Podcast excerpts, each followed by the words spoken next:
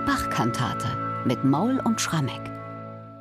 Sonntag Estomihi, der letzte Sonntag vor Beginn der Fastenzeit.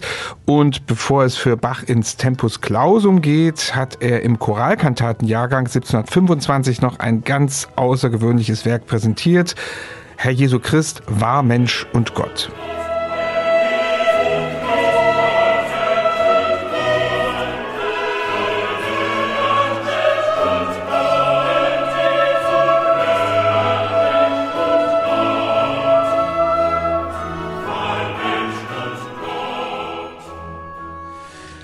Bevor wir uns dieser außergewöhnlichen Musik in diesem Eingangschor und auch natürlich in den folgenden Stücken der Kantate widmen, Michael, erstmal der allgemeine Blick auf diesen Sonntag Estomihi, der steht durch seine Schrifttexte ja ganz im Zeichen der bevorstehenden Passion.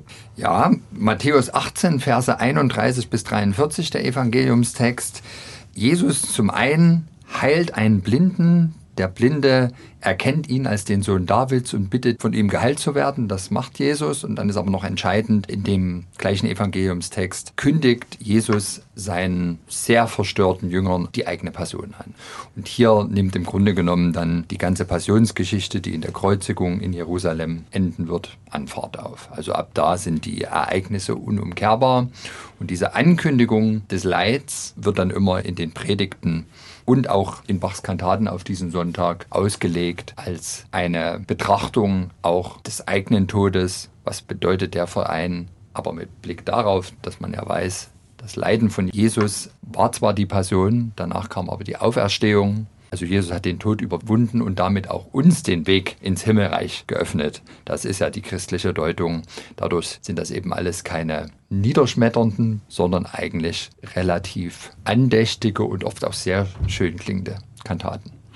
Und nun ist dieser Sonntag ja nicht nur von den Schrifttexten sehr besonders, also an der Schwelle zur Fastenzeit, sondern auch für Johann Sebastian Bach, den wir in diesem Podcast gerne auf seinem Weg begleiten, etwas ganz Besonderes gewesen, wenn man die Zeit in Leipzig betrachtet. Natürlich, also da ging für Bach das Kapitel Leipzig los, denn heute genau vor 300 Jahren, am Sonntag Estumihi 1723, tauchte er hier zum ersten Mal auf weil er sich bewirbt für das Thomaskantorat. Das ist ja immer noch offen seit Juni 1722, als Johann Kuhnau, der Thomaskantor, gestorben ist. Bach wirft seinen Hut in den Ring mit zwei Kantaten auf den Sonntag Estomihi, die er hier in der Thomaskirche aufführt. Die Kantaten Du wahre Gott und Davids Sohn und Jesus nahm zu sich die Zwölf. Da geht's los und tatsächlich hat Bach in den vier Kantaten, die wir von ihm haben, allesamt in Leipzig entstanden, auf diesen Sonntag jedes Mal sein Bestes gegeben. Das sind alles echte Kantaten Edelsteine, die beiden Probekantaten. Jetzt die Kantate 127, ganz besonderes Stück innerhalb des Choralkantatenjahrgangs. Und dann kam ja noch aus dem Pikander-Jahrgang dieses Sehet, wir gehen hinauf, gehen Jerusalem, wo dann richtig eins zu eins übrigens Evangeliumstext vertont wird. Die haben wir, glaube ich, letztes Jahr besprochen mit dieser unfassbar schönen und langen Bassarie, es ist vollbracht. Also glaube, dieses ganze Thema Ankündigung der Passion, Überwindung des Leides aus der Sicht des Blinden, Blinde sehend machen, ja, auch als Metapher sozusagen wirklich den Glauben als solchen zu begreifen, das sind offensichtlich Themen gewesen, die Bach seine Komponierväter und seinen inneren Komponier- und Kreativitätslotsen im Kopf im Besonderen offenbar angestachelt haben, ganz großartige Musik zu komponieren. Wir haben jetzt bisschen was gehört über das Evangelium und über die Ausnahmestellung dieses Sonntags auch für Bach persönlich. Jetzt wollen wir es mal zusammenpacken. Wie passt dieser Choral, Herr Jesu Christ war Mensch und Gott, zu diesem Evangelium von der Leidensankündigung? Also der Choral von Paul Eber aus dem Jahr 1562, schon sehr altes Lied, ist eigentlich ein Sterbelied. Und es geht um das eigene Sterben, aber es geht zugleich um das Vertrauen in Jesus, dass er derjenige sein wird, eben weil er selber vom Tod auferstanden ist, für uns gelitten hat und uns den Weg ins Himmelreich geöffnet hat, dass er uns auf der anderen Seite wieder weckt. Herr Jesu Christ, wahr Mensch und Gott, der du littst, Marter, Angst und Spott, für mich am Kreuz auch endlich starbst und mir deins Vaters Huld erwarbst. Ich bitt durch bittere Leiden dein, du wollst mir Sünder gnädig sein. Bringt eben genau diese Hoffnung, die auf Jesus ruht, zum Ausdruck Und wie in allen Choralkantaten, die wir von Bach haben, erste, letzte Strophe eins zu eins übernommen. Dazwischen arbeitet sich unser unbekannter Textdichter am Choral ab, beziehungsweise eben wirklich an diesem Thema, wie wird sich mit meinem Tod darstellen? Wie hoch sind doch die Hoffnungen, die ich in diesen Jesus setze? Und nun ist in diesem Eingangschor als ganz besondere Spezialität nicht nur ein Choral vorhanden. Man könnte also sagen, ein Choral ist nicht genug, sondern es sind zwei oder sind es vielleicht sogar drei? Klär uns mal auf. Ja, mit James Bond zu sprechen, mhm. die Welt des Choralkantatenjahrgangs, die bisherige war ihm offenbar nicht mehr genug. Er hat ja bislang wirklich immer pro Choralkantate eben ein Choral verarbeitet und im Eingangschor ist klar, er macht einen eigenständigen Orchestersatz, dann setzt irgendwann der Chor ein, der führt motettisch, wie auch immer, die Choralmelodie durch, die dann immer von einer Gesangsstimme, in aller Regel vom Sopran, vorgetragen wird. Das passiert ja auch. Es gibt einen eigenständigen Orchestersatz, der klingt sehr sinnlich. Wir haben zwei Oboen, wir haben Streicher und wir haben zwei Blockflöten die bereiten da einen Boden oder liefern einen Klangteppich, auf den dann wirklich der Chor sich ausbreiten kann und durchaus klassisch erstmal diesen Choral durchführt. Aber tatsächlich im Instrumental-Ritornell hat Bach einen zweiten Choral hinein gemogelt und man muss wirklich sagen gemogelt, weil sagen wir mal so, wenn man es dem Hörer nicht deutlich macht, wenn man es ihm nicht vorher sagt, kann es gut sein, dass es der Hörer gar nicht mitkriegt. Jedenfalls wir heute, die wir nicht mehr so vertraut sind mit diesen Choralmelodien. Ein ganz berühmtes Kirchenlied, Luthers deutsche Version vom Agnus Dei, Christe, du Lamm Gottes, der du trägst die Sünd der Welt, erbarm dich unser. Wir singen das heute noch in jedem Abendmahl. Das ist das Abendmahlslied schlechthin in der protestantischen Kirche, bei euch Katholiken auch? Naja, es ist ein Teil des Messordinariums ja. und wird in jeder Messe, wir haben ja immer Abendmahl, ja. selbstverständlich gesungen. Und mit der ersten Note, erstmal in den Streichern, also es fällt einem gar nicht so auf, spielen die in großen Notenwerten Christe, du Lamm Gottes, dann nach ein paar Takten erklingt es in den Blasinstrumenten und irgendwann setzt dann erst der Chor ein.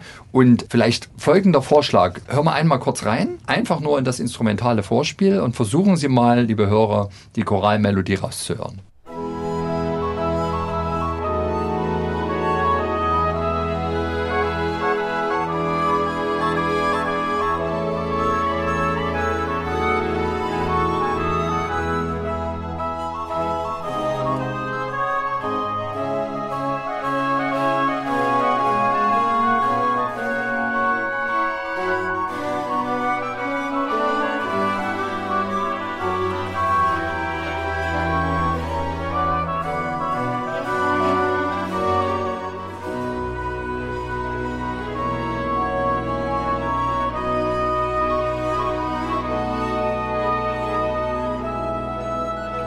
Wahrscheinlich haben viele von Ihnen es jetzt wiedererkannt, aber ich kann mir schon vorstellen, dass man es leicht überhört. John L. Gardiner, der mit seinem Monteverdi Choir vor 23 Jahren im Bachjahr 2000 seine Bach-Pilgrimage durch die halbe Welt durchgeführt hat, der ist auch fasziniert von diesem Eingangschor. Viele sagen, es ist vielleicht der komplexeste Eingangschor innerhalb des gesamten Choralkantatenjahrgangs. Der fand auch, es ist so schade, dass viele Hörer gar nicht mitbekommen, dass da ja ein zweiter Choral eben bereits im Instrumentalritornell erklingt und er hat kurzerhand eben das, was da zunächst die Streicher, dann die Bläser spielen, noch textieren lassen. Also hat er einfach den Christe, du Lamm Gottes Text oben drauf gelegt und jetzt hören wir uns das Ganze nochmal an, bis zu dem Moment auch dann, wo der Chor einsetzt und den eigentlichen Choral, um den es geht, Herr Jesu Christ war Mensch und Gott, ebenfalls durchführt. Und so bringt es jetzt hier Bach tatsächlich fertig, zwei Choralmelodien miteinander durchzuführen und ich wiederhole mich, es ist wieder kein Selbstzweck, sondern es ist natürlich eine wunderbare Deutung des eigentlichen Choraltexts. Ja, warum setzen wir diese Hoffnung in Jesus Christus? Eben weil er das Lamm Gottes ist, der sich für uns, für die Sünden der Welt erbarmt hat, für uns gestorben ist und uns den Weg ins Himmelreich geöffnet hat. All das von Bach in auskomponierter Exegese. Fantastisch.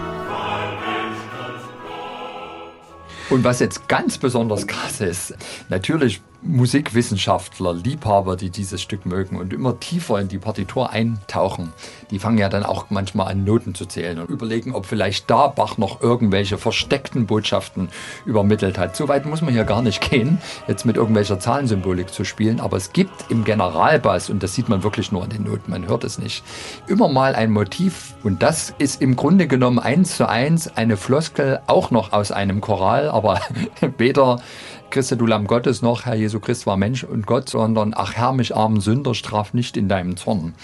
Also wenn unsere Deutung da richtig stimmt, dass auch das noch ein Choralanklang sein sollte, dann hätte Bach sogar drei Choräle hier in einem einzigen Eingangschor vereint. Aber das muss jetzt mal offen bleiben. So oder so klingt es einfach fantastisch und geht tief unter die Haut. Und wenn dieser grandiose Eingangschor vorbei ist, kommt gleich der nächste 8000er, nur getrennt durch ein kurzes Rezitativ, ja. folgt nämlich die Sopranarie die Seele ruht in Jesu Händen. Und schon wenn man diesen Textanfang liest, kann man sich bei Bach denken, dass er da was ganz Unglaubliches ja, wieder draus ja. macht. Und tatsächlich so ist es. Eine, finde ich, wieder exquisite Instrumentierung, die er sich da rausgesucht hat, mit einer Steigerung auch noch im Mittelteil, mit der man gar nicht mehr rechnet. Bernhard, eigentlich hast du schon alles Ich habe dich jetzt sprachlos gemacht. Ja, ne? Und die Arie selbst macht einen auch ja immer wieder sprachlos. Es ist eine der längsten Bach-Arien, eine Sopranarie. Und ihr Text liefert die Darstellung im Grunde genommen von der Seele, wie sie ruhen wird in Jesu Händen, wenn sie die Welt verlassen hat. Die Seele ruht in Jesu Händen, wenn Erde diesen Leib bedeckt. Ach, ruft mich bald, ihr Sterbeglocken, ich bin zum Sterben unerschrocken, weil mich mein Jesus wieder weckt. Und der A-Teil dieses, die Seele ruht in Jesu Händen, wenn Erde diesen Leib bedeckt, ist eine der ruhigsten und fließendsten Musiken in Bachs Arienwerk, würde ich sagen. Also eine endlos sich fortspinnende Oboen-Melodie tritt in einer Art Duett mit dem Sopran, also ein Idyll, eine Ruhe, ganz langsam pulsierend, begleitet von den übrigen Instrumenten, also wirklich totales Idyll.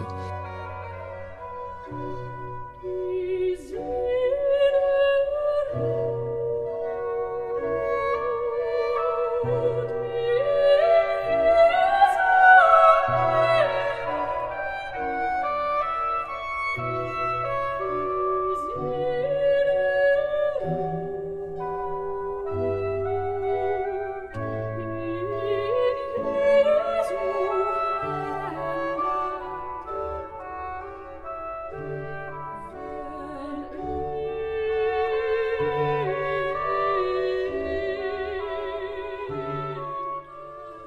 aber im B-Teil, wenn es um die Sterbeglocken geht, dieses Gefühl, was dieser Mensch hier hat, dass er eben vor dem Sterben unerschrocken sein kann. Ach, ruft mich bald, ihr Sterbeglocken. Das wird jetzt natürlich kontrastierend von Bach vertont. Bei Begräbnissen hier in Leipzig, wenn die Thomaner praktisch den Sarg zu Hause abgeholt haben, zum Friedhof überführt haben, dann wurden offenbar solche kleinen Glöckchen geschlagen. Ganz hoher Ton und das scheint jetzt Bach zu imitieren. Die Flöten tupfen die Noten nur noch und vor allem die Streicher zupfen jetzt ihre Sechzehntelnoten und das ist plötzlich eben wirklich eine ganz zauberhaft sinnlich klingende Anmutung des Klanges dieser Sterbeglocken und auch das wieder ein Abschnitt in der Arie, der einen nur staunen lässt. Ich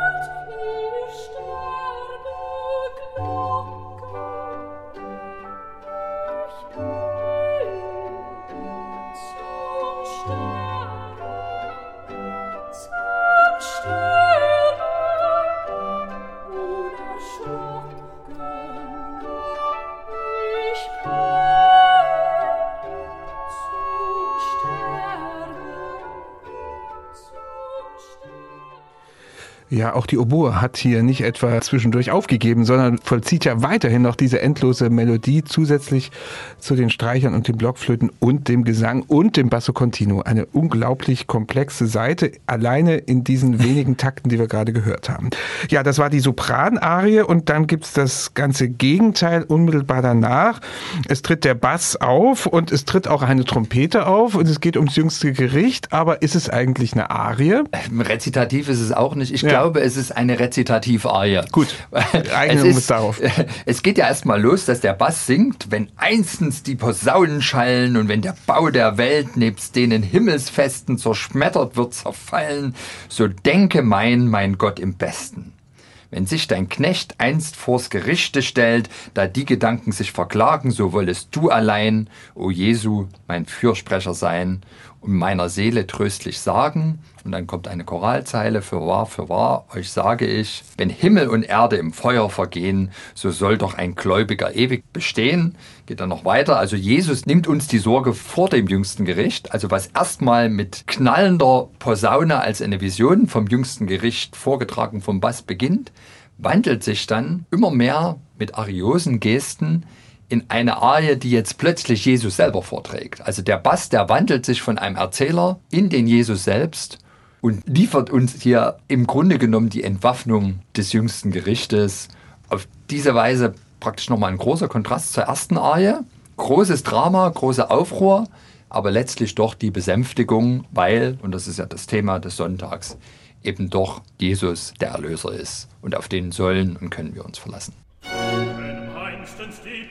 Welt in Himmelswesten zerschmettert, wird zerfallen. So denke mal, mein Gott im Besten, wenn sich dein Knecht einst vor das Gerichte stellt, hat die verklagen, so wollest du allein, o Jesu, mein Fürsprecher sein und meiner Seele tröstlich sein. Für wahr, für wahr, euch sage ich, euch sage ich. Fürwahr, euch sage Das ist also die Basspassage, können wir sagen, oder die Rezitativarie, irgendwie so ein Zwitter, ganz innovativ auch hier wieder von Bach gestaltet, fast schon am Ende der Kantate Herr Jesu Christ war Mensch und Gott. Es folgt ja noch der Schlusschoral und wir müssen feststellen, das ist die vorletzte der Choralkantaten von Bach in diesem Jahrgang 24-25, aber es ist die letzte, die er so im Wochentakt geschaffen hat. Es folgt da noch so Nachzügler am 25. März, Fest der Verkündigung Mariens, wie schön leuchtet der Morgenstern. Aber dann bricht ja der Jahrgang ab. Wir wollen jetzt gar nicht groß diskutieren über das Führen wieder, warum hier abgebrochen wurde, aber ist das vielleicht doch schon so eine Art Finalstück, was Bach da hinlegt? Ja, wenn man es vom Ende her betrachtet, bestimmt. Also eben da hier Bach wirklich einen Schritt weiter geht im Eingangschor als in allen anderen Choralkantaten, also da nochmal an Kunsthaftigkeit eine Schippe drauflegt, hat das schon einen abschließenden Charakter. Und vielleicht ist es ja wirklich so gewesen, dass er hier, der sich ja Woche für Woche schon die Aufgabe gestellt hat, wieder anders zu zeigen, was man alles mit dem Choral machen kann, er jetzt gewissermaßen die Quadratur des Kreises erreicht hat und dass er jetzt vielleicht für sich das Konzept ausgereizt hatte und ihm ein bisschen die weitere Neugier abhanden gekommen ist. Ob es jetzt wirklich so gewesen ist, werden wir nicht wissen. Was man ja immerhin sagen muss, genug hatte Bach von dem Modell Choralkantate ja nicht. Er hat erstens diese eine Marienkantate noch komponiert, dann gegen Ende der Fastenzeit 1725 und er hat ja später doch versucht, durch diese nachkomponierten Choralkantaten die Lücken, die es jetzt noch gab, auszufüllen. Diese nachkomponierten Choralkantaten haben dann nicht dieses einheitliche Schema. Manchmal basieren sie reinweg auf dem Choraltext, ohne dass da ein Textdichter tätig werden musste. Also sehr unterschiedliche Ansätze, aber Bach hat die Neugier auch danach nicht verloren, sich mit Chorälen kreativ auseinanderzusetzen. Und dennoch, viele Kenner sagen meines Erachtens ganz zu Recht, das ist schon, was jetzt die Komplexität des Satzes betrifft, der Höhepunkt innerhalb des Choralkantatenjahrgangs.